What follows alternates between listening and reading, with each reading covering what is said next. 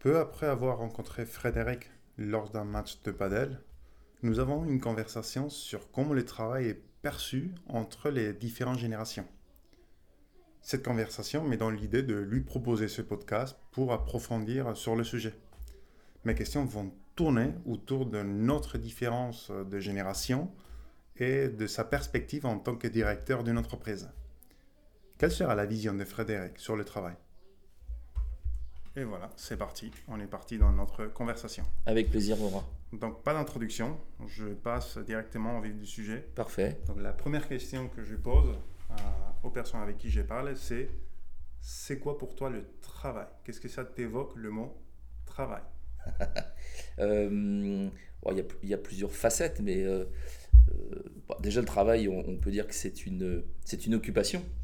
Et c'est une occupation qui remplit quand même beaucoup de notre temps. Mhm. après, je pense que, hormis ça, le, travail, c'est un, c'est un concept. à mes yeux, c'est un concept. Mhm. c'est aussi une valeur, puisque on s'aperçoit que une fois que nous avons fait nos parcours d'étudiants et que nous rentrons dans la vie professionnelle, que entre la rentrée dans la vie professionnelle et, la retraite, euh, à laquelle on aura tous droit un jour, je ne sais pas à quel âge, mais on ira tout droit un jour, ça nous occupe quand même une grande partie de notre vie. Mhm. Euh, et euh, malgré les évolutions dans les générations ou, l'évolution du travail en lui-même, je pense que ça construit aussi un homme, une femme dans sa vie professionnelle, dans ses relations professionnelles, mais aussi dans ses relations sociales, et que tout ça est un environnement. Après, le travail, euh, y a, je suppose que si on va sur des sites comme Wikipédia ou d'autres spécialisés, on va avoir moult définitions. Euh, je pense juste qu'il y a de grosses évolutions dans cette notion de travail, euh, où, si on prend des exemples, je pense que le, travail, dans les siècles passés, mais aussi au XXe siècle et encore plus au XXIe siècle, à chaque période, à chaque génération, il y a des évolutions sur le travail. Euh, si on prend une image française aussi, euh, on voit qu'au XXe siècle, la notion de travail a beaucoup évolué euh, en termes de pénibilité et d'évolution plus ou moins positive avec, je, pense, de moins en moins de pénibilité. pénibilité pardon. D'un côté, la notion de travail, il y a aussi la notion de repos. Et on a vu que là aussi, dans l'évolution de, de, de, l'histoire de France ou même d'autres pays, ben, on a eu l'introduction d'une première, puis d'une deuxième semaine de congé payé, puis d'une troisième, puis d'une quatrième, puis d'une cinquième, mhm. qui sont, euh, en tout cas pour la France, à chaque fois des, moments charniers, des, moments charniers euh, et des moments clés de l'évolution. Après, si on revient plus sur le, la plus courte période et les quelques années qui viennent de passer derrière nous, je pense qu'il y a des grosses, grosses évolutions dans la, dans la perception du travail. Mhm c'est peut-être que mon avis personnel, et j'espère que tu pourras le confronter avec d'autres interviews euh, de personnes de différents horizons et, divers horizons. Mhm. Mais je pense qu'on est passé d'une notion de travail telle qu'il nous a été inculqué par nos parents. Moi, je, je vois, je viens d'avoir 50 ans, donc je suis d'une génération peut-être différente, mais mhm. sur lequel, en fait, le travail était un projet de vie. Mhm. C'est-à-dire qu'il fallait faire ou pas des études, peu importe, mais une fois ce cycle d'études, euh, qu'elles soient intellectuelles ou manuelles, terminé, il fallait donc construire euh, son évolution euh, autour du travail. C'est-à-dire que le travail était partie intégrante au projet de vie.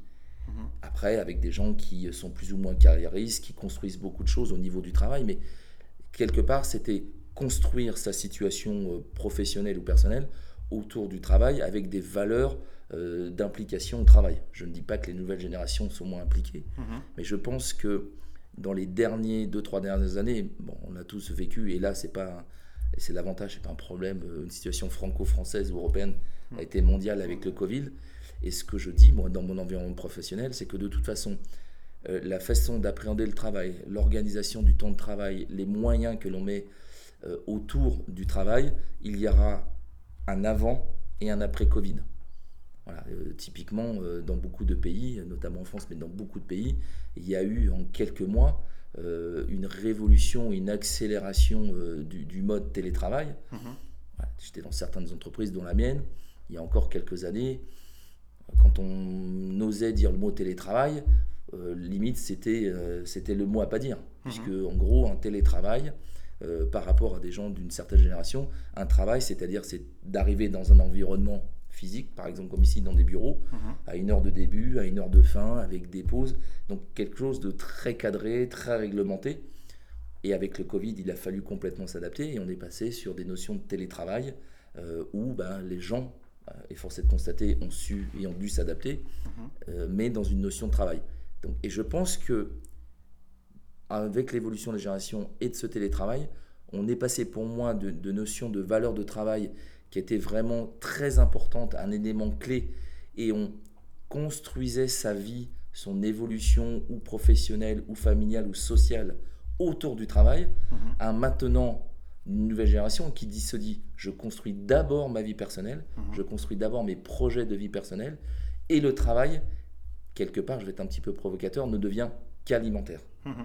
Et ça, ce que je trouve qui est intéressant dans ces notions de travail, c'est en fonction, je, je te dis, des filières que les gens peuvent, mener- euh, peuvent avoir menées dans leur étude, euh, Mhm. en fonction euh, d'un caractère euh, ou d'un héritage générationnel, et aujourd'hui bah, d'éléments contextuels euh, qu'ont été la crise du Covid.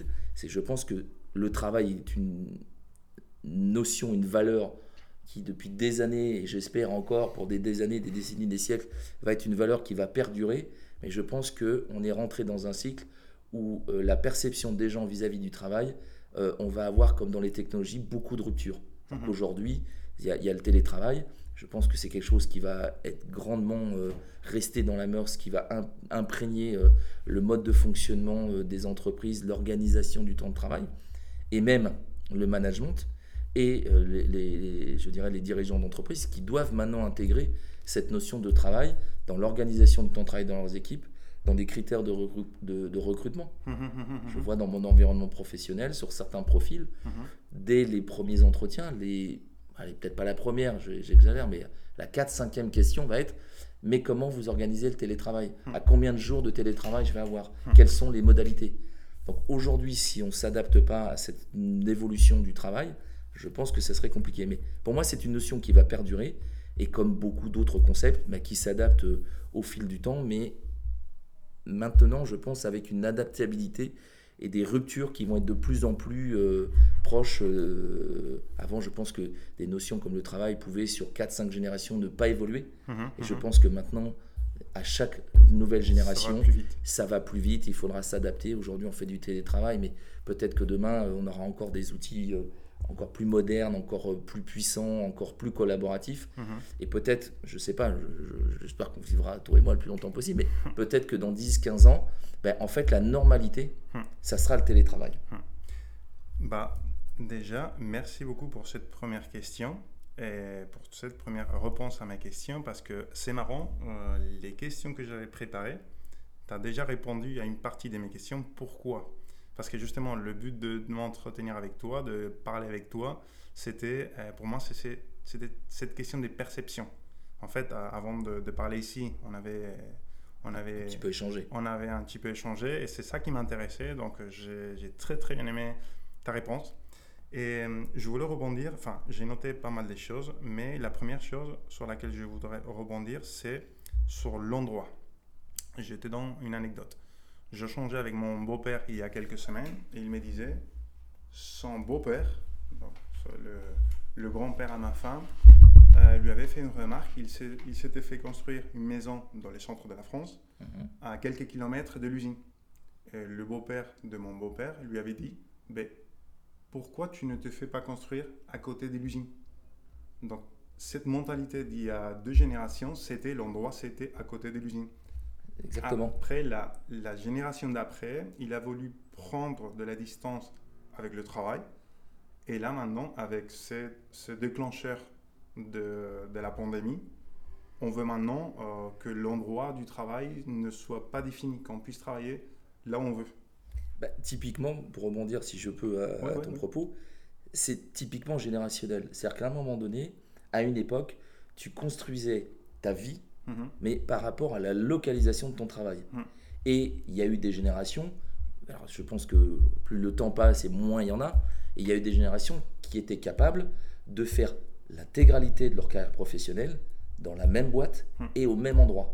Donc c'était logique, parce qu'il y avait le travail, qu'il fallait que le projet de vie, personnel, familial, les enfants, se construisent autour du travail. Bon, après, à leur cœur défendant, les nouvelles technologies euh, de l'information et de la communication à cette époque-là n'existaient pas. Et euh, même pour des métiers qui ne nécessitaient pas, euh, je dirais, des, des, travaux physiques sur un lieu, un endroit qu'on dit je vais au travail, ne, ne pouvaient pas le faire. Et là, on voit bien, à mon avis, le transfert, c'est aujourd'hui, et je le vois moi dans, dans, mon environnement professionnel par rapport à des recrutements de jeunes ingés à Bac plus 5, Bac plus 5, c'est d'abord, je construis mon projet de vie mmh, et mmh. je veux habiter là, je veux avoir ça autour de moi en termes d'activité euh, culturelle, sociale, sportive. Mhm. Et une fois que j'ai ça, après, je trouve du travail. Et si le travail est loin, c'est pas grave. Et je pense que ça va être démultiplié avec la pandémie mondiale qu'on a connue pendant deux ans, puisque maintenant, en tout cas dans beaucoup de pays, je pense, le télétravail est et va rentrer dans les mœurs.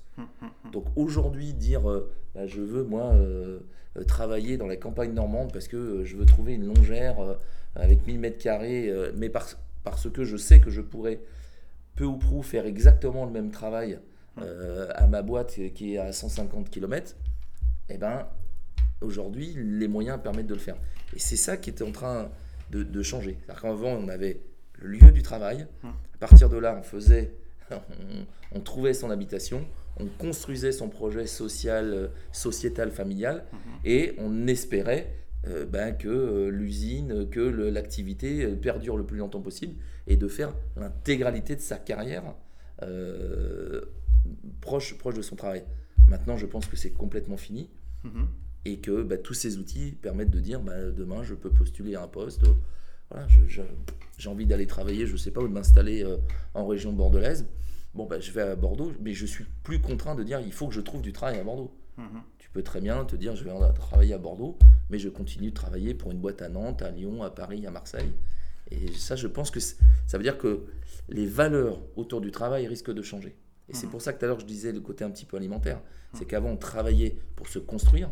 Maintenant on se construit en dehors du travail. Et le revenu lié au travail, bah, entre guillemets, est considéré comme un revenu alimentaire puisque certains mettent des, objectifs ou, des prérequis à leur réussite qui mhm. ne sont plus forcément liés au travail, ou à la localisation du travail. Mhm, mhm. Ça qui est, qui est assez, entre guillemets, assez marrant, euh, parce que ben, on voit que ça évolue. Et par contre, je pense que les cycles d'évolution, sans vouloir me répéter, je pense qu'ils vont être de plus en plus réguliers et fréquents. Et à chaque, chaque changement de génération, je pense qu'on aura des nouveautés. J'aimerais bien revenir à le mot France. Euh, depuis très longtemps, j'ai entendu que dans le monde anglo-saxon, les gens aient changé des boîtes tous les 2-3 ans. J'ai échangé avec un ami qui habite à Londres. Il m'a dit ici, en fait, les gens, il y a même qui changent tous les 8 mois, tous les 9 mois. Enfin, c'est vrai qu'à Londres, il y a beaucoup de possibilités. Mais ça, c'est le monde anglo-saxon. J'ai aussi entendu dire qu'aux États-Unis, c'était mal vu de rester dans une boîte pendant plus de 3-4 ans parce que ça voulait dire que tu n'étais pas entrepreneur. La culture qu'on a eue euh, ou qu'on a pour le moment en France et aussi en Espagne, c'était de bah, je fais ma carrière dans une entreprise. Là, tu es en train de dire qu'avec le télétravail, tout ça va changer parce qu'on met au cœur nos, nos vies personnelles et après on construit autour le travail. Comment tu penses, quelle est ta perception je reviens, je reviens, sur, le, sur le mot perception de à, quelle vitesse ça va se produire? Parce qu'il risque d'avoir une rupture générationnelle. Des gens d'un certain âge qui ont ces habitudes de rester dans un endroit et des gens qui disent Bon, maintenant avec le télétravail, qu'est-ce qui m'empêche de changer? J'ai cette liberté de tous les 2, 3, 4 ans changer d'endroit, changer d'entreprise, ou je ne change pas d'endroit, mais je change d'entreprise. Alors, pour, pour, essayer de répondre à ta question hmm. euh, de façon courte, ce qui n'est pas forcément ma qualité. vas-y, vas-y, on est ici pour Alors, parler. Sur, sur, le côté, euh, sur Collet France, je pense qu'effectivement, c'est un héritage, c'est un point historique. D'accord. pourquoi? Parce que, euh, on va pas faire la prétention de faire l'histoire de France, mais si on compare par exemple la France ou l'Europe occidentale mhm. par rapport aux États-Unis, mhm. l'histoire de la France est beaucoup plus longue mhm. que l'histoire des États-Unis. On va pas refaire le Mayflower et autres, mais on voit bien que la construction de cette nation est diamétralement différente à l'histoire et au siècle et au siècle qui ont par exemple, par exemple permis de, construire, de créer la France. Mhm. Euh, voilà, c'était euh, des, populations migratoires, euh, soit sur des obédiences religieuses, soit pour, pour des simples choix, soit pour le goût d'aventure. Et les États-Unis se sont créés sur un melting pot mhm. de différentes nationalités, de différentes langues, de différentes cultures. Mhm. Le poids, le poids de, de l'histoire de France, je pense, est beaucoup plus contraignant. et on a eu dans l'histoire de France des, des, des, des hommes importants dans l'histoire de France. Alors je ne dis pas s'ils ont été bons eux-mêmes, mais on a eu par exemple un Napoléon Ier qui lui a beaucoup structuré la France, mhm. le code civil, le code pénal. Et on est rentré dès cette époque dans une espèce de, de, culture de encadrer, codifier, euh, réglementer. Euh, je pense que et même euh, entre euh, moi, euh, issu de la culture française et toi, la culture espagnole, il y a déjà des écarts, hmm. alors qu'on a juste les Pyrénées qui nous séparent.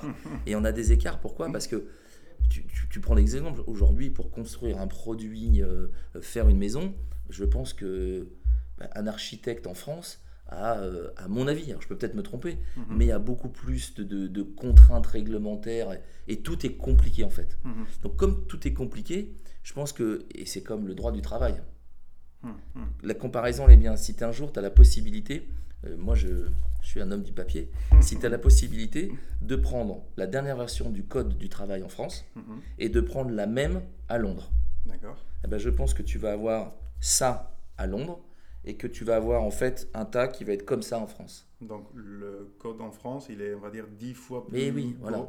grand que. C'est très compliqué. Les règles d'embauche sont compliquées, euh, les règles de licenciement en France, c'est très compliqué. Tu n'as pas ces problématiques ni aux États-Unis ni en Angleterre. et, pourquoi, pourquoi cette mobilité est aussi plus facile? Parce que d'un côté, je pense qu'en Angleterre, les employés, les employeurs pardon, ont moins de contraintes euh, de code de travail réglementaire que les, les employeurs en France.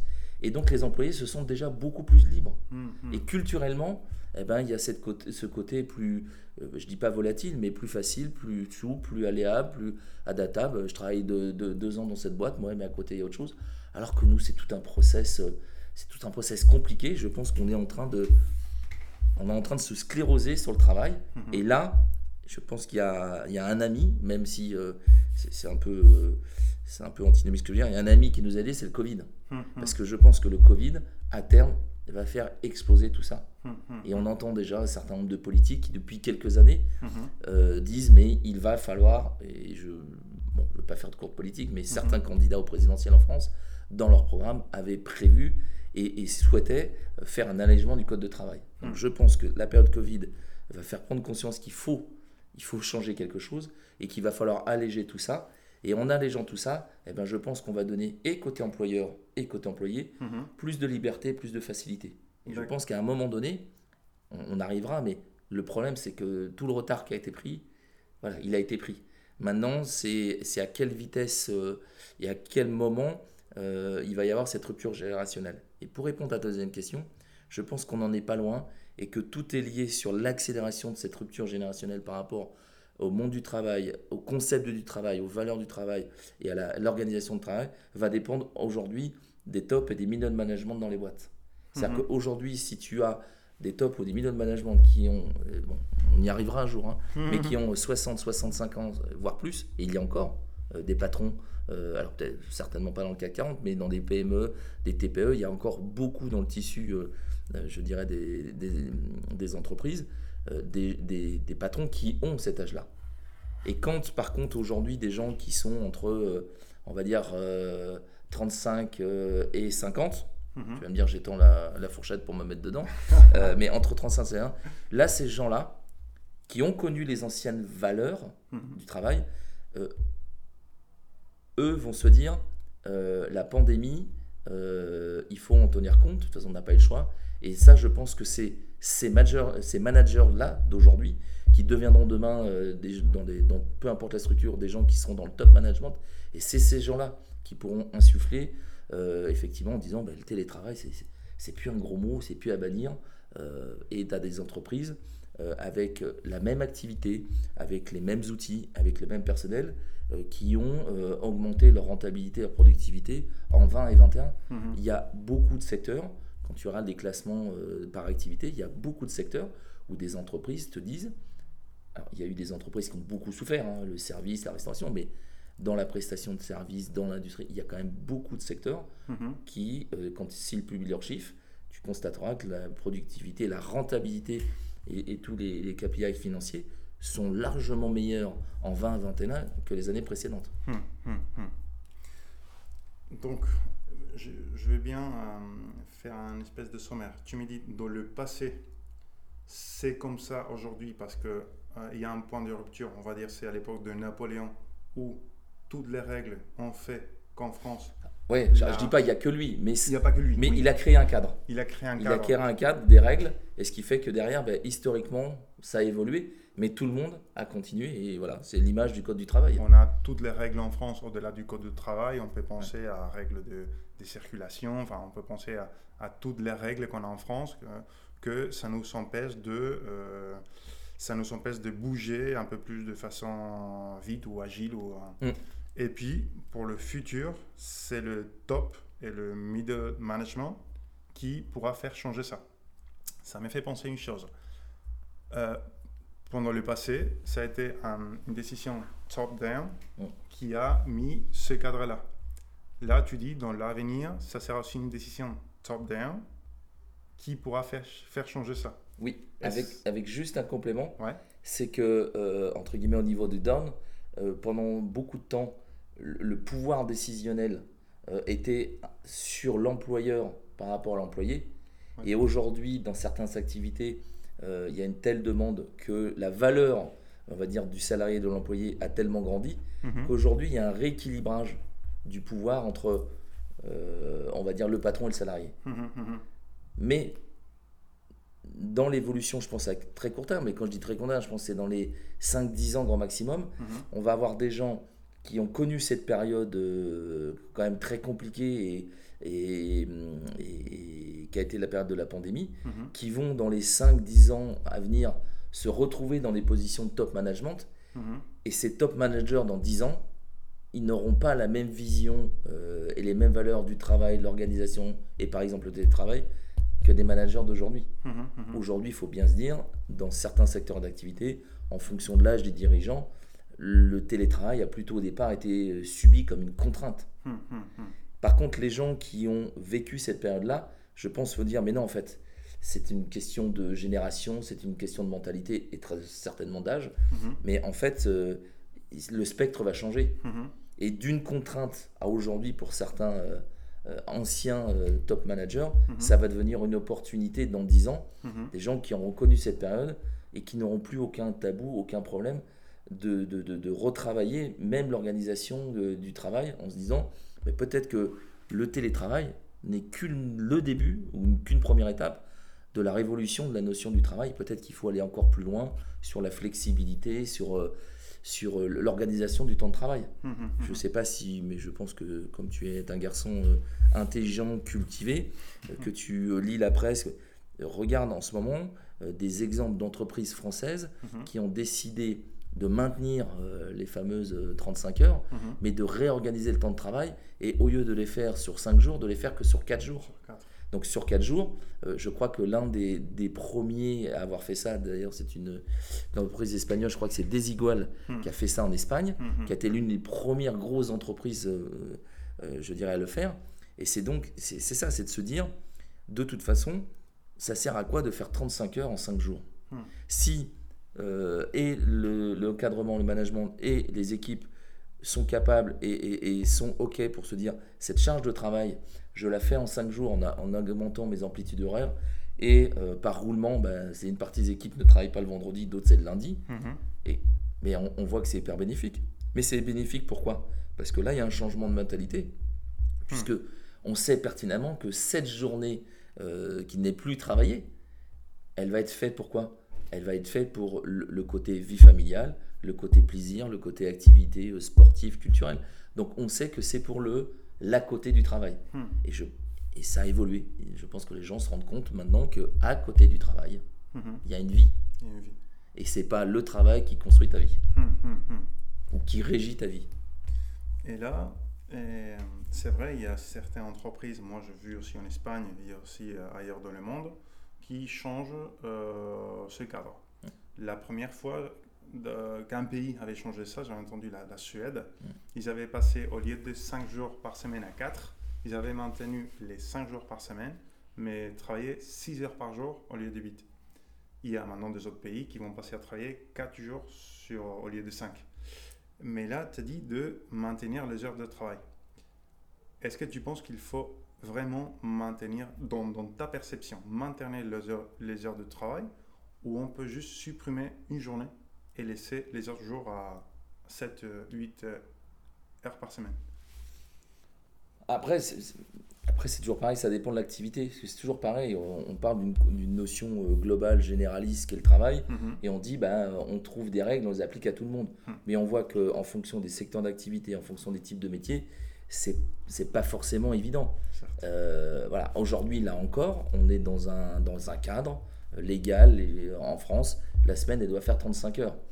Donc euh, aujourd'hui, les entreprises qui modifient l'organisation de leur temps de travail en disant ben, on va toujours faire les 35 heures, mais il faut les faire en 4 jours. Hmm, Donc hmm. ça veut dire que si au lieu de faire 6h40, 6h50, hmm. ben, tu vas faire tes 7h ou 7h30 pour que dans tes 4 jours, euh, tu puisses euh, effectivement faire les 35 heures en 4 jours au lieu de 5. Mais ça laisse quand même une certaine liberté aux salariés et, à tous les membres de l'entreprise ben, d'avoir une vie et de pouvoir faire un certain nombre d'activités complémentaires, euh, ben, ou le vendredi ou le lundi en fonction de l'organisation. Hmm. Je vais te faire une réflexion par rapport au nombre d'heures. Euh, je pense que ça vient qu'à un moment donné, pendant le XXe siècle, on, travaille beaucoup en usine pendant hmm. d'heures, et à un moment donné, peut-être les, syndicats, je te dis ça, je ne sais pas si je l'ai entendu ou je l'ai lu, mais les syndicats ont dit on va euh, réglementer le temps du travail, on va travailler 8 heures. Le 8 heures vient d'où? On divise 24 heures par 3 et ça donne 8.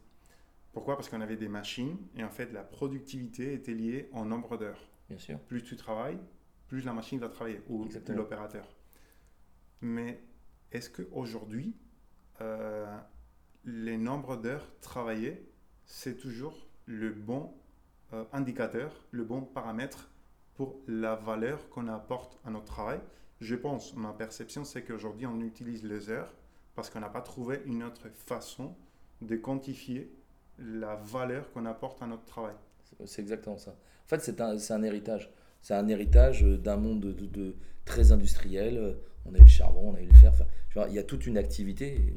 Toi qui connais bien le, métier automobile aussi, donc mhm. tout est lié sur des lignes de production, des équipements à mes disposition, du personnel, des cadences horaires de machines, et de dire, ben, à la fin de la ligne de production, je dis une bêtise, la fin de l'année de production, on doit sortir 200, euh, 000, 200 voitures euh, euh, par heure, on doit faire ceci, on doit faire cela. Donc en fait, ça veut dire que tout le travail, effectivement, est, a été historiquement calé sur ça, hmm. sur des cadences machines, sur des cadences horaires. Après, et c'est là qu'il y a une petite différence avec les anglo-saxons, hmm. c'est que souvent, nous, peut-être culture française et peut-être dans d'autres pays de l'Europe de l'Ouest, on est de la culture sur, sur les moyens qu'on va mettre en œuvre pour arriver à un objectif. Euh, donc plutôt une obligation de moyens. Alors que les, les anglo-saxons, je pense, enfin, de ce que je connais un petit peu, euh, ils s'en fichent des moyens. Eux, ce qui leur intéresse, c'est le résultat. Le résultat. Donc, euh, et, nous, je pense que là encore, on est dans un carcan. C'est-à-dire qu'on se dit, on est là, on veut être objectif, mais nous, tout de suite, on va être, ah oui, mais quels sont les moyens qu'on met? Hmm. Quels moyens humains Quels moyens matériels Quels moyens ceci Quels moyens cela? Et donc, comme on a toujours été sur cette histoire de, de moyens et qu'autour des machines, il faut des hommes. Mhm. C'est aussi là qu'il y a eu l'émergence et le vivier des syndicats. Mhm. C'était la pro... Quand même, on, était dans des, la protection des salariés. Le, travail, normalement, je dirais, de, de, l'ouvrier au PDG, enfin, chaque personne qui constitue une entreprise doit avoir les mêmes droits. Euh, mais là, on était tout de suite sur le défensif protection parce qu'on est, euh, il faut augmenter les cadences. Si on avait une culture en disant, on doit arriver à cet objectif hmm. et que cet objectif, on en fasse une démarche collégiale, hmm. je pense qu'il y a déjà quelques années ou quelques décennies où ces, mécaniques de comparaison de productivité de cadence euh, se seraient assouplies. Mais aujourd'hui, de toute façon, on le voit bien et, dans des secteurs euh, euh, des nouvelles technologies de l'informatique, toutes les méthodes, les méthodes Scrum, les méthodes agiles, les méthodes ceci, les méthodes cela, hmm. en fait, entre le début et la fin, ce qui se passe au milieu, ils s'en fichent. C'est on a un objectif, il faut qu'on développe telle application. Hum, hum, hum. Et, c'est pareil, si tu responsabilises les gens dans ce challenge-là, En fait, c'est plus l'employeur qui va dire il faut travailler Bora 5 heures, 8 heures, 10 heures par jour. Hmm. C'est la personne qui va être suffisamment impliquée dans le process, Hmm. qui va auto-réguler ses horaires. Et on le voit bien dans le télétravail. Tout à fait. Avant, dans le télétra... Avant quand tu n'avais pas le télétravail, Mhm, sur des postes même de développeur, de chef de projet, d'administratif, voilà, tu dis, euh, je dis une bêtise, hein, 8h midi, Mhm. euh, 13h, 17h30. D'accord Mhm. Eh ben moi, j'ai constaté dans l'entreprise où je travaille que des gens qui, depuis des années, travaillent dans ce fonctionnement parce que c'est leur cadre qu'on leur donne. On leur dit, euh, vous êtes, euh, euh, vous êtes, comment dirais-je, employé, vous êtes agent de maîtrise, vous êtes cadre, mais vous devez rentrer dans un cadre début, fin. Donc les gens, bah, ils rentrent dans ce cadre. Mhm, Mais mhm, quelque part, ils le subissent plus qu'autre chose. Et ce qui est marrant maintenant, c'est que depuis deux ans, sur les mêmes personnels, la même population, sans rien leur demander, et ben c'est bizarre. Euh, tu peux recevoir des mails de ces personnes beaucoup plus tôt qu'avant. Mhm, Parce qu'avant, c'est je dois arriver au bureau à telle heure. À. Alors que maintenant, et on le voit dans beaucoup d'entreprises, tu t'aperçois que les premiers échanges euh, mails dans l'entreprise sont beaucoup plus tôt qu'avant, Hmm. ou des fois beaucoup plus tard. Parce que quand tu es dans ton entreprise et que tu dois être euh, 8, 12, 13, 17h30, bon ben voilà, tu as 17h30, euh, t'es fini, tu as fini et tu ne peux pas éventuellement lier quelques, quelques plaisirs agréables d'aller chercher tes enfants à 16h30. Mhm, Tu peux pas le faire. Mhm. Alors c'est sûr, tu, tu remplis ton vase jusqu'à 17h30, mhm, mais tu vas pas au-delà. Mhm, Alors que maintenant, quand tu es en télétravail, mais je suis intimement persuadé que euh, dans l'environnement que je suis ou dans d'autres, il y a des gens qui euh, sont en télétravail, qui vont avoir commencé une demi-heure plus tôt euh, le matin, Mm. qui forcément vont réduire leur pause déjeuner avec l'objectif bah, de faire un break de 16 à 17 heures Mm. pour pouvoir aller chercher leurs enfants à l'école ou les emmener à l'activité sportive. Et avant, c'était fini. Et ben maintenant, les gens se remettent euh, éventuellement derrière leur PC et continuent à travailler une demi-heure, trois quarts d'heure. Et on- je le vois bien en fait. Hmm. La, quan- la quantité de travail n'a pas changé, mais ce qui est marrant, c'est la différence des amplitudes horaires Hmm. entre le mode télétravail et le mode bureau. Mhm. Et en productivité, on n'y perd en rien. Très intéressant. Euh, Il y a euh, une chose que tu as dit, c'est aussi une perception que j'ai ici en, en France. Moi, je parle de la France parce que Mm. c'est presque le seul pays où j'ai l'expérience euh, professionnelle. Mm. C'est vrai que j'ai travaillé un an et demi en Espagne, mais c'était aussi une entreprise française. J'avais des managers français, donc je parlais que de la France. Mais ma perception, c'est que on cherche toujours à se protéger. On cherche souvent, je ne vais pas être extrémiste, mais on cherche souvent, là où les endroits où j'étais, à se protéger du risque. Quand on va faire une action, une chose, on dit, ok, on va faire ça, mais c'est quoi les risques? Alors que c'est vrai que le, les discours que j'entends des cultures anglo-saxonnes, c'est, elle est où l'opportunité? Voilà, tu as tout résumé. mais c'est l'histoire du verre à moitié vide, à moitié plein. Hum, hum, hum.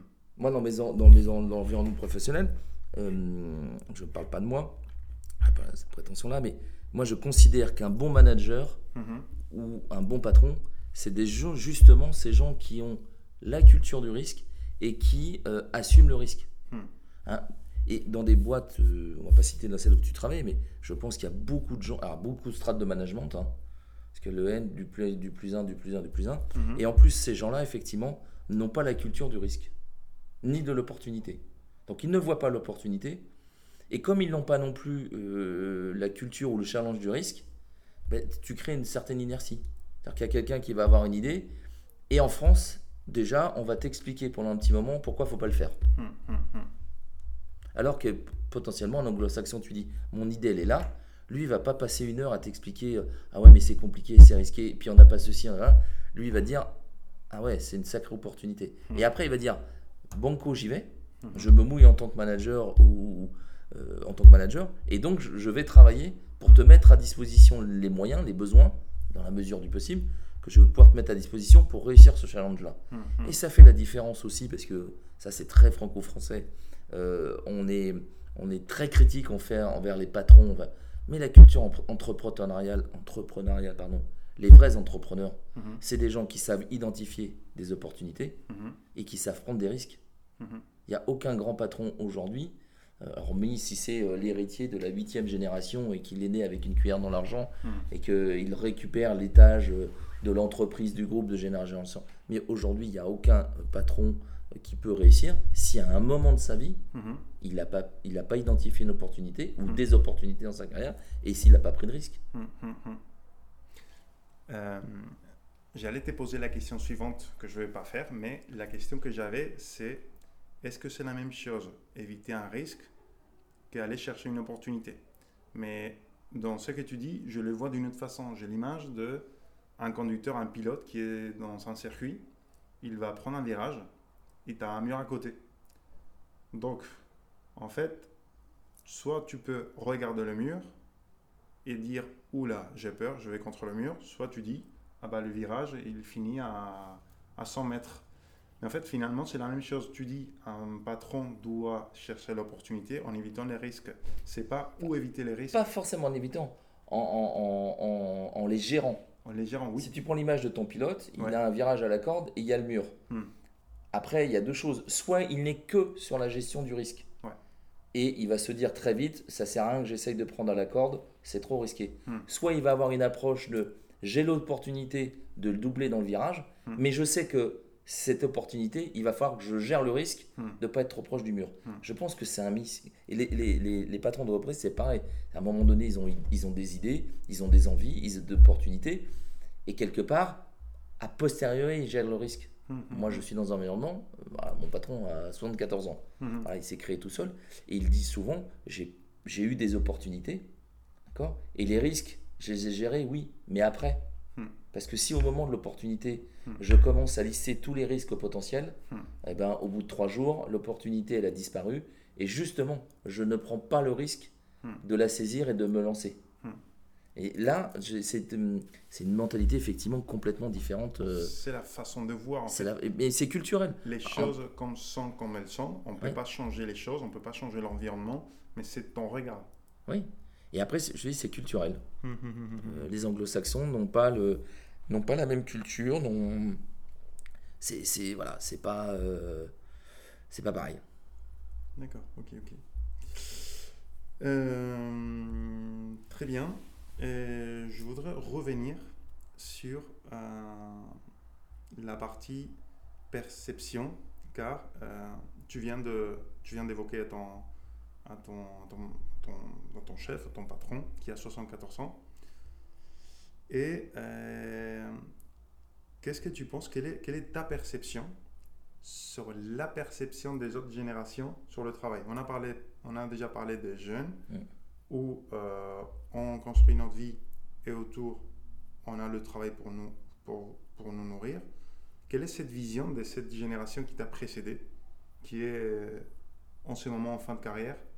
Est-ce que tu penses que cette génération, elle a aussi évolué, elle a, su- elle a dû s'adapter ou il dit, bon, je vais finir ma carrière, euh, je finis comme ça, le travail c'est la chose la plus importante? Après, tu sais, ça va dépendre de l'humain. Ouais, de Alors, chaque euh, personne. T'as t'as des gens qui sont mindés, c'est travail, travail. Mm. Donc, euh, voilà. Et jusqu'au bout, jusqu'à la retraite, jusqu'au dernier souffle, c'est des gens qui ne sont câblés que pour aller au boulot, que pour travailler. Mm. Pourquoi? Parce que peut-être que euh, socialement, euh, ils ne se sont pas construits une vie à côté. Ils n'ont pas forcément des hobbies culturels, des hobbies sportifs. Après, je peux me mettre à leur place. Ils ont eux-mêmes sont issus d'une génération. Puisque quand on parle de gens euh, 70-75 ans, c'est ce qu'on appelle la génération du, du baby boom. hein. Ouais, C'est-à-dire des gens qui sont nés, euh, je dirais, euh, au milieu ou toute la, juste après la, la Seconde Guerre mondiale. Mhm. Donc ils sont connus dans des valeurs de travail qui euh, il fallait reconstruire, euh, avec euh, les 30 glorieux, c'est-à-dire des croissances économiques pendant 30 ans phénoménales, Mhm. avec des évolutions de salaire. Voilà, moi j'ai connu mon papa qui me racontait que si tu en avais marre d'un job, tu pouvais arrêter un job le vendredi et en retrouver un le lundi. Ouais. Parce qu'il y avait de la demande, parce que... Mais ils étaient dans cette notion quand même des valeurs de travail voilà, inculquées par leurs parents, leurs grands-parents, euh, qui voyaient euh, trimer 60 ou 65 heures Hmm. euh, de boulot par semaine. Mhm, mhm. Donc les, les- cette génération-là, qui a aujourd'hui 70-75 ans, ils ont été baignés par ça. D'accord? Eux, ils ont, connu, ils ont connu au début de leur carrière les 4 semaines, plus les 5 semaines de congés payés. Hmm. Ils ont connu à la fin de leur carrière l'aménagement du temps de travail, les RTT. Hmm. Et puis, vu le, le nombre d'heures de, de, de travail par semaine diminuer. Hmm. Mais quand ces gens-là, quand ils ont eu 25-30 ans, travailler 50, 55 heures, 60 heures par semaine, Si tu veux, ils ont été élevés dans, dans une valeur du travail où le travail, c'est. c'est- Voilà, c'était. Et quand tu travailles 60 heures par semaine, euh, il te reste pas grand-chose pour faire, tu vois, de beaucoup de temps pour faire autre chose. Ouais. Donc euh, je pense que eux, effectivement, ils ont connu ça. Mhm. Et moi, je connais des gens qui, quand ils te parlent du travail, euh, et tu le vois dans le discours, Hmm. c'est le travail des années euh, 60-70. Mhm. C'est le travail tel qu'ils l'ont connu à eux. D'accord Et jusqu'il y a encore très peu de temps, euh, parler à ces gens-là d'aménagement du télétravail, du télétravail, de ceci, cela, c'était inconcevable. Ouais. Sauf qu'il y a des événements comme la pandémie. Et là, euh, bah après, c'est simple. hein, c'est euh, c'est où tu luttes, mais je- in fine, tu as perdu, le- t'as perdu le combat, euh, où tu t'adaptes. Et euh, comme dirait euh, un de mes deuxièmes patrons, puisque dans la boîte où je suis, sont deux, deux cofondateurs, euh, bah, au bout d'un moment, euh, quand il te dit, il n'y a que les imbéciles qui changent pas d'avis sur le télétravail, tu te dis, bah voilà, c'est gagné. C'est-à-dire qu'ils ont connu des valeurs de travail euh, ancestrales qui n'ont rien à voir avec ce qu'on vit aujourd'hui, et à mon avis, rien de ce que euh, on, vivra dans quelques années. Et bah, force est de constater qu'ils sont obligés de s'adapter. Mhm. C'est une question d'adaptation. C'est une question d'adaptation. hein. Très bien, très bien. Et là maintenant, j'aimerais bien, on a parlé un peu de l'organisation du travail, mais j'aimerais bien connaître un peu plus de toi. Comment tu t'organises le travail ou si tu peux me raconter un peu l'évolution, comment tu t'organisais le travail, comment tu t'organises aujourd'hui? tu as parlé des méthodes de travail, le Scrum, l'Agile, dans, dans- dans ta journée, dans ta semaine, dans ton mois. Comment tu fais cette organisation du travail? Alors, moi, c'est un peu marrant parce que hum, sur, sur le télétravail, j'ai hum, j'ai eu deux perceptions. Je, hum, je me souviendrai, euh, je, pense comme tout le monde, mais euh, je me souviendrai euh, du discours du président Macron un, un 16 mars à 20h, nous disant ça y est, c'est la guerre, euh, et la mise euh, sous confinement total de la France euh, le mardi 17 mars à midi. Et moi, j'ai fait partie des gens qui étaient. moi, j'ai du mal à, prendre le- à comprendre le message, toi. Puis la guerre, enfin bon, faut- la guerre. Et, et ce qui était marrant dans mon entreprise, c'est que le discours le lundi soir, le mardi, bah, tous les gens étaient là, les gens de production, euh, les services support, les informaticiens. Et j'ai- qu'un regret euh, ce jour-là, c'est de ne pas avoir euh, pris quelques photos entre les bureaux à euh, 11h58 et les bureaux à midi 1. Et là, je me suis dit, bon, mon intérêt, c'est la, là, c'est la diaspora. Tout le monde est parti.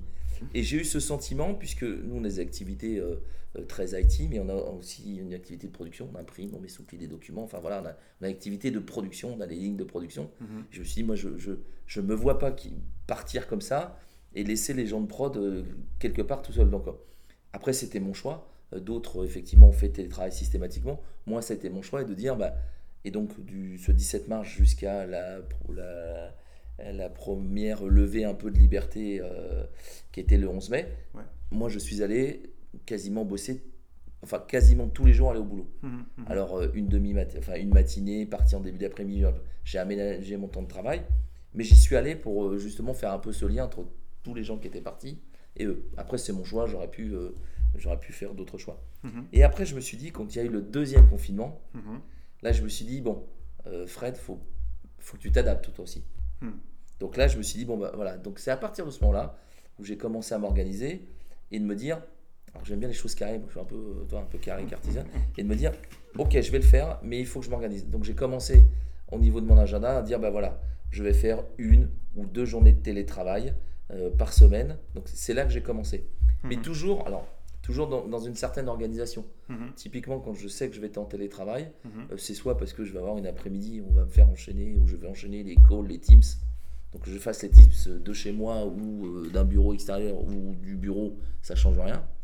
Euh, ou alors c'est parce que je vais me dire, bah, je vais profiter d'être en télétravail avec moins d'éléments polluants, euh, moins de téléphones qui sonnent, moins de gens qui viennent te voir pour j'ai ci, j'ai ça Mhm. pour travailler sur des sujets comme, comme, le, comme le budget, comme euh, travailler sur des relectures de contrats, d'avenants de contrats, où là, l'avantage d'être, euh, si tu es en télétravail, tu es calme, tu es posé, tu pas trop embêté, Mhm. et tu, et tu gagnes en productivité. euh. Donc voilà, je- moi je me suis réadapté là-dessus, mais contrairement à certains qui ont fait le grand saut, enfin, le Mhm. Big Bang, Mhm. euh, 17 mars 11h55, je suis dans un mode de fonctionnement, et puis à midi, euh, je, je bascule. Mhm. Moi, j'ai pas pu faire le grand saut, toi. C'est-à-dire que j'ai- j'étais sur le, le haut du viaduc avec l'élastique, mais j'ai pas pu faire grand saut tout de suite. Mais tu l'as fait. tu Mais je l'ai fait après parce que je me dis, j'ai vu comment fonctionnaient euh, certains de mes, mes collègues. J'ai vu les gens qui euh, me disaient il y a du bien, il y a du pour, il y a du contre. Et après, mais bon, je me suis fait ma propre idée. Mhm. Et aujourd'hui, je suis dans un fonctionnement qui me va très bien. Euh, ça permet de toute façon, effectivement, d'organiser mon temps de travail.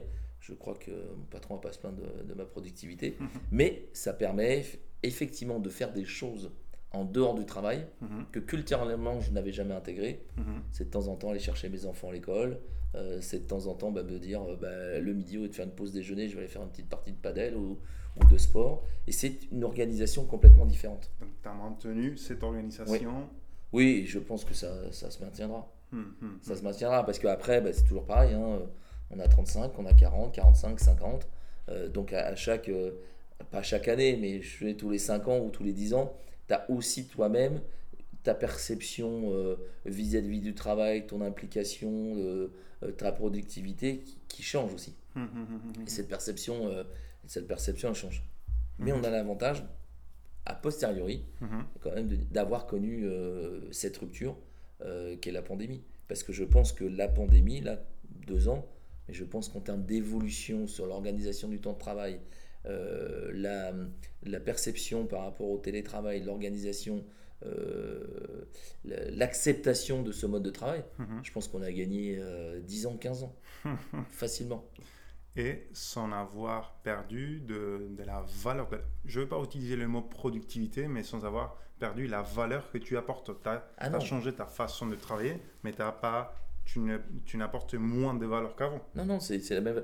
Ce que je dis toujours, je fais un parallèle, hein, Mm. euh, sans aucun jugement de valeur, mais un, un individu, Mm. si, quand il est au boulot, euh, n'a pas une super productivité, euh, élan, enfin peu importe, dire, tu le prends au boulot, tu le mets en télétravail, c'est à minima la même chose. Mhm. D'accord. Mais des gens qui ont, qui ont cette notion de, effectivement, de, de, productivité, je dire, un bon élément, Mhm. moi, dans l'environnement de l'entreprise, des bons éléments qui, qui étaient euh, pendant des années au bureau, Mhm. en télétravail, je, je retrouve les mêmes bons éléments. Mhm. J'ai pas de surprise. Mhm. J'ai pas eu de bonne. Mhm. très- alors, j'ai pas eu de mauvaise surprise. C'est-à-dire, quelqu'un qui était bon en, pr- en présentiel, entre guillemets, qui est en- il est bon à distance. Quelqu'un qui n'était euh, pas très bon, il n'est pas très bon. Par contre, le fait d'avoir introduit du télétravail par rapport à certains profils euh, qui, étaient, qui étaient dans les relations un peu, un peu conflictuelles, parce que c'est des gens qui depuis quelques années poussaient à ce qu'on voudrait faire du télétravail, Mhm. et alors pour eux ça a été une bouffée d'oxygène. Mhm. Mhm. Parce que ça aussi, ça leur a permis des choses qu'ils avaient au fond d'eux en disant, j'en connais certains qui avaient, ça faisait 2-3 ans qu'on était challengé sur le management, sur euh, il faudrait faire du télétravail, il faudrait... Et en fait, ça a été une bouffée d'oxygène. Donc euh, ils, étaient, ils sont maintenant aussi bons qu'ils étaient avant. Par contre, je vois, de, je vois des gens avec le sourire Mhm. Mhm. quand ils viennent au bureau que je ne le voyais pas avant. Mhm. Parce qu'avant, ils, ils, comment ils avaient envie de faire ce télétravail, mais l'organisation de la structure de la boîte ou de la mentalité faisait qu'on ne pouvait pas leur apporter ce service. Et que quelque part maintenant, on leur apporte le service. Et on le voit bien, si les gens aujourd'hui sont, sont, sont satisfaits par ce mode de travail, c'est parce que ça leur permet de faire à côté de leur travail des choses complémentaires euh, qui étaient très compliquées et qu'ils ne pouvaient pas faire avant. Et ces gens qui sont plus satisfaits de la façon de travailler, est-ce que tu penses qu'ils ont augmenté la valeur qu'ils apportent dans leur travail? Ça restait pareil Ça a diminué? Je pense qu'on est entre à minima la même chose, voire quelques gains dans la valeur du travail. Ça m'intéresse beaucoup parce que ah, il y a quelques minutes, on a parlé que en France, enfin dans le monde, on quantifie le travail par rapport au nombre d'heures, qu'on ne sait pas faire autrement. Mais toi, en tant que manager, tu as une perception que les gens apportent plus de valeur avec cette nouvelle façon de travailler. Euh, cette perception, tu la vois comment? C'est un sentiment qui te vient, c'est c'est vraiment, tu dis, ces gens font plus de dossiers, la production a augmenté. Qu'est-ce que tu passes pour la, qu'est-ce que- qu'est-ce qui te passe par la tête pour dire Je- ouais. leur valeur a- Parce que ça, ça m'intéresse pourquoi? Parce qu'on a dit, on sait, la seule façon qu'on connaît aujourd'hui, c'est avec le nombre d'heures. Mais toi, déjà en tant que manager, tu dis que ça a apporté quelque chose. Donc, Oui, ça apporte de la valeur parce que quand tu as un projet informatique, bon, tu as un début, tu as une fin, je sais pas à toi que je vais faire au fond de ça, et tu as un certain nombre de livrables. Mhm. Et, et aujourd'hui, cet aménagement du tas de travail qui permet à quand même des profils qui sont quand même un peu sous pression. Hmm. Parce que quand tu es chef d'un projet, tu sais quand tu démarres, tu sais là où tu dois arriver, euh, la route euh, qui peut être pleine d'embûches, tu la maîtrises pas. Donc c'est quand même des trucs assez stressants. Mhm. Et le fait qu'ils aient un meilleur équilibre dans leur organisation du temps entre le pro, le perso, et qu'ils aient de temps en temps la soupape, Hmm, hmm. c'est ce que je te dis, je prends souvent l'image, on en discute au bureau, je prends souvent l'image de la sortie d'école. Euh, Aujourd'hui, tu as un chef de projet, il démarre sa journée, et voilà, il arrive en fin de journée, il est sous pression, ça avance pas comme il veut. Hmm. Donc, il a tout un tas d'éléments polluants qui étaient autour de lui, et en plus, en étant au bureau, Hmm. d'accord? Avec derrière ben, euh, un quart d'heure, 20 minutes, une demi-heure, une heure de route, tu vois. Mhm. Alors que quand tu te mets en télétravail, quand tu les laisses travailler en- en- dans ce mode de télétravail. Enfin, je veux dire, moi, j'ai pas mis de webcam, je leur mets pas de chrono, je leur mets pas de trucs sur leur PC pour savoir quand est-ce qu'ils connectent. Mais je le sais puisque je le vis moi-même. Mhm. Donc, euh, il y a que les imbéciles qui changent pas d'avis aussi. Mhm. C'est que tu te dis, ben, il va être sous pression, mais là, je sais qu'entre 16 et 17, il va avoir sa soupape. Mhm. Il va débrancher le, du PC, il va se vider la tête, il va aller chercher ses enfants à l'école, il va passer le goûter avec eux. Voilà, une demi-heure.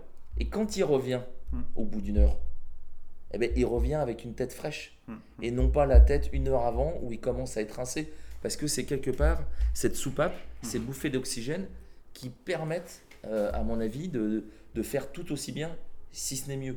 Et après, c'est pas toi aussi je vais l'apprendre, un, chef, d- euh, enfin, un chef de projet, Mhm. c'est un chef d'une équipe. D'accord? Donc si le chef de l'équipe, il est tout le temps tendu, euh, sous stress, sous pression, à un moment donné, il- ça va être contagieux, il va la contaminer il va créer de la tension. Alors qu'à un moment donné, le fait justement d'avoir ces soupapes, ben, ça permet un petit peu de dégonfler tout ça et ça te permet d'être. euh, voilà, moi j'ai des profils, je les trouve aujourd'hui, alors qu'ils font le même job, ils ont les mêmes missions, ils les font tout aussi bien, si ce n'est mieux, en termes de création de valeur, Mhm. mais je les sens qu'ils ils sont plus, voilà, plus sereins, plus épanouis. Quoi. C'est marrant parce que là, je te demandais d'une façon de mesurer la valeur. Avant, c'était les heures. Tu m'as parlé, ce que j'ai compris avec euh, mon expérience, mes croyances, tu m'as parlé du bien-être. Oui, Du coup, euh, j'adore, j'adore parce que là, euh, c'est dire, la... maintenant, on va mesurer l'avancement d'un projet, par exemple, par les bien-être des participants du projet. oui, parce que les bien les participants, alors c'est toujours pareil. Mhm. À chaque fois que dans les l'évolution du, du travail, là, ce qu'on appelle l'ISO, hein, Mhm. donc tu connais bien l'ISO 9001, ça. mais à un moment donné, c'est pareil, on veut toujours tout codifier.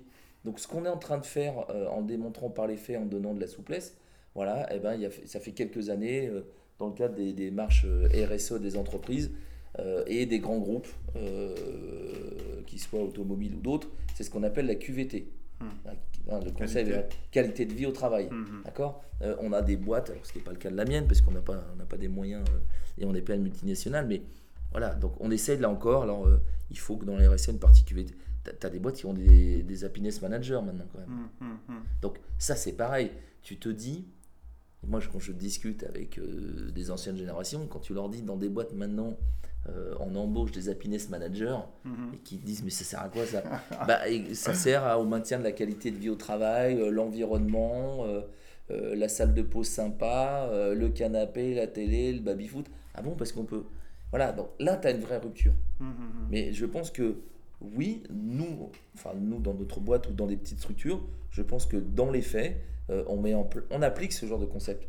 Mais oui, euh, permettre du télétravail euh, sans l'encadrer, ça Hmm. c'est pareil. Mhm.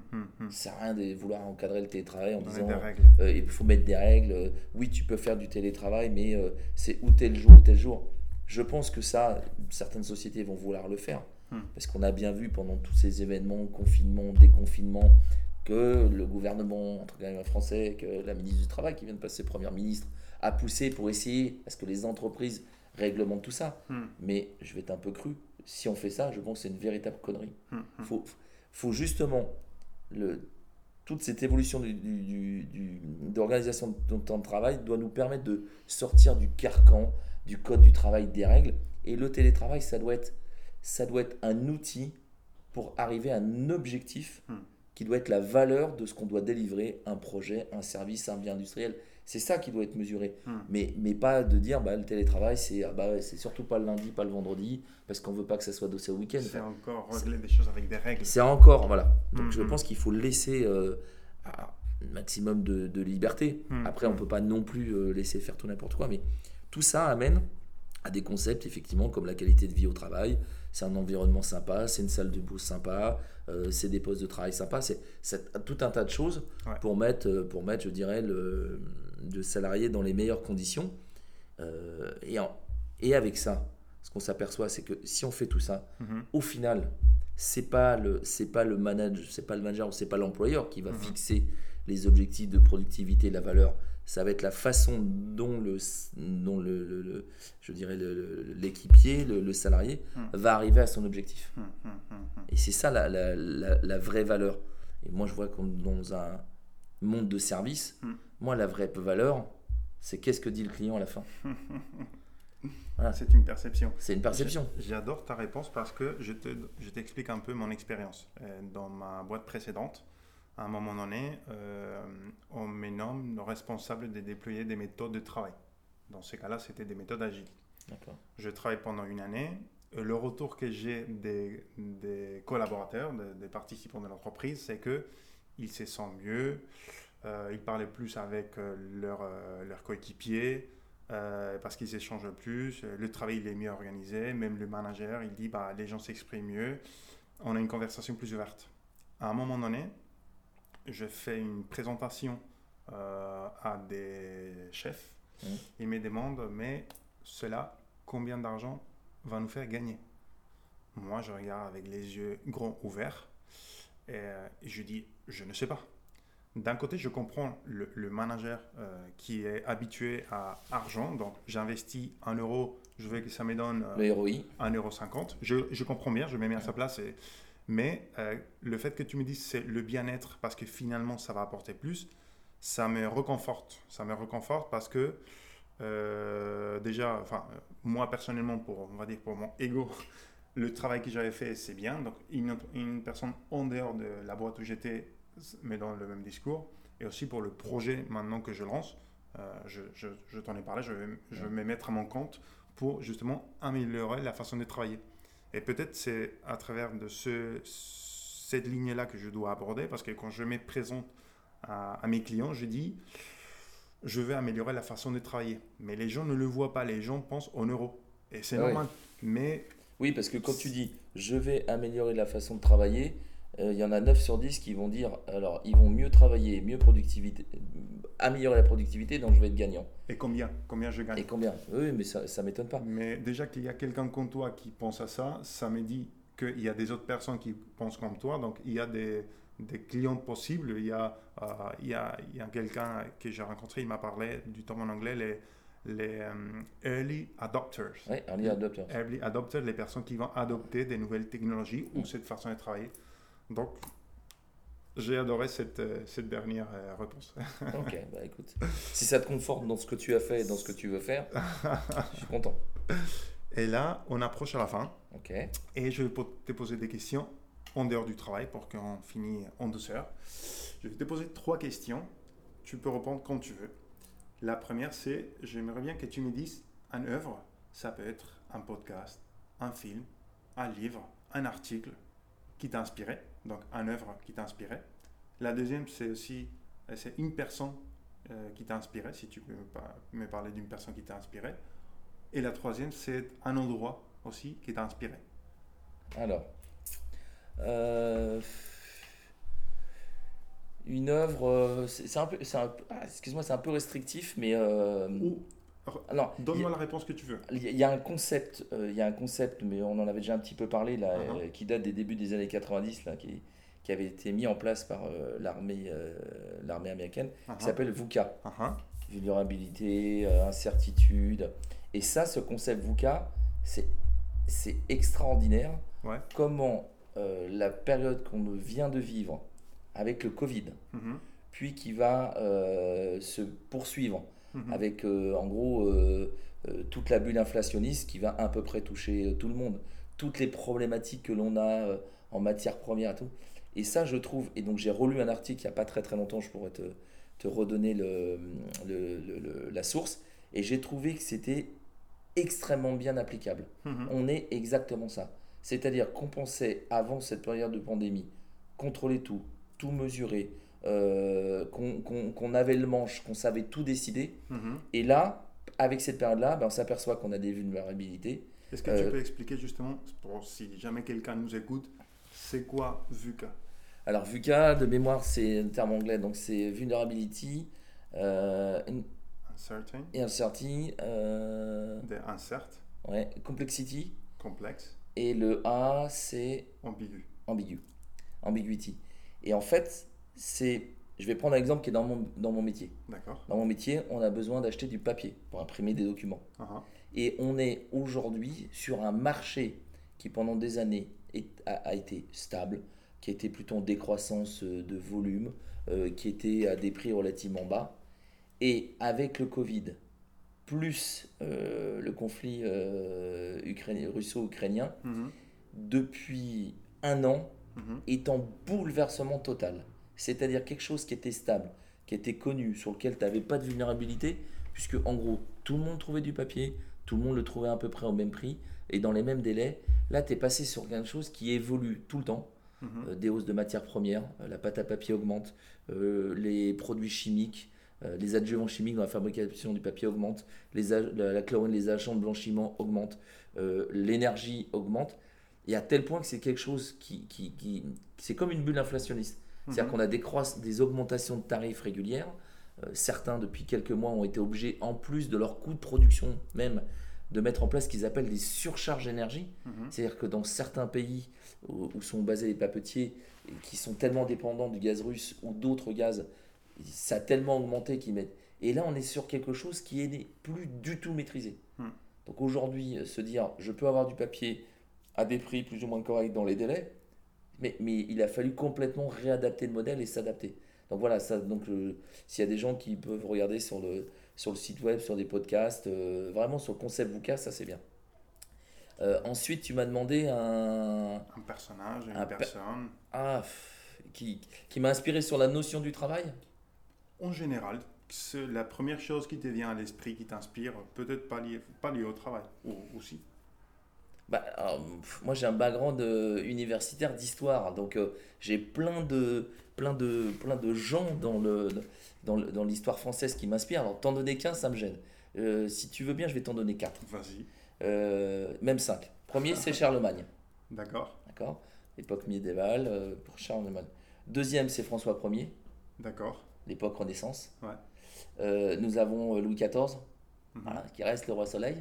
Donc le, voilà, le- les nostalgiques de l'expansion, euh, quelques guerres avec nos amis hispaniques d'ailleurs. Euh, ensuite, euh, Napoléon Ier, ah. qui a aussi fait la grandeur de la France, mais on en reparle tout à l'heure, c'est bien, c'est aussi cadré le code du travail, le code civil, tout ça, cette, cette partie-là. Et je pense, alors, et un dernier qui est le général de Gaulle Mhm, mhm, qui est, je pense, l'homme politique qui nous a fait sortir de l'après-guerre. euh, voilà. Et, et sans, euh, sans obédience ou euh, euh, politique. Voilà. Ça, c'est- voilà.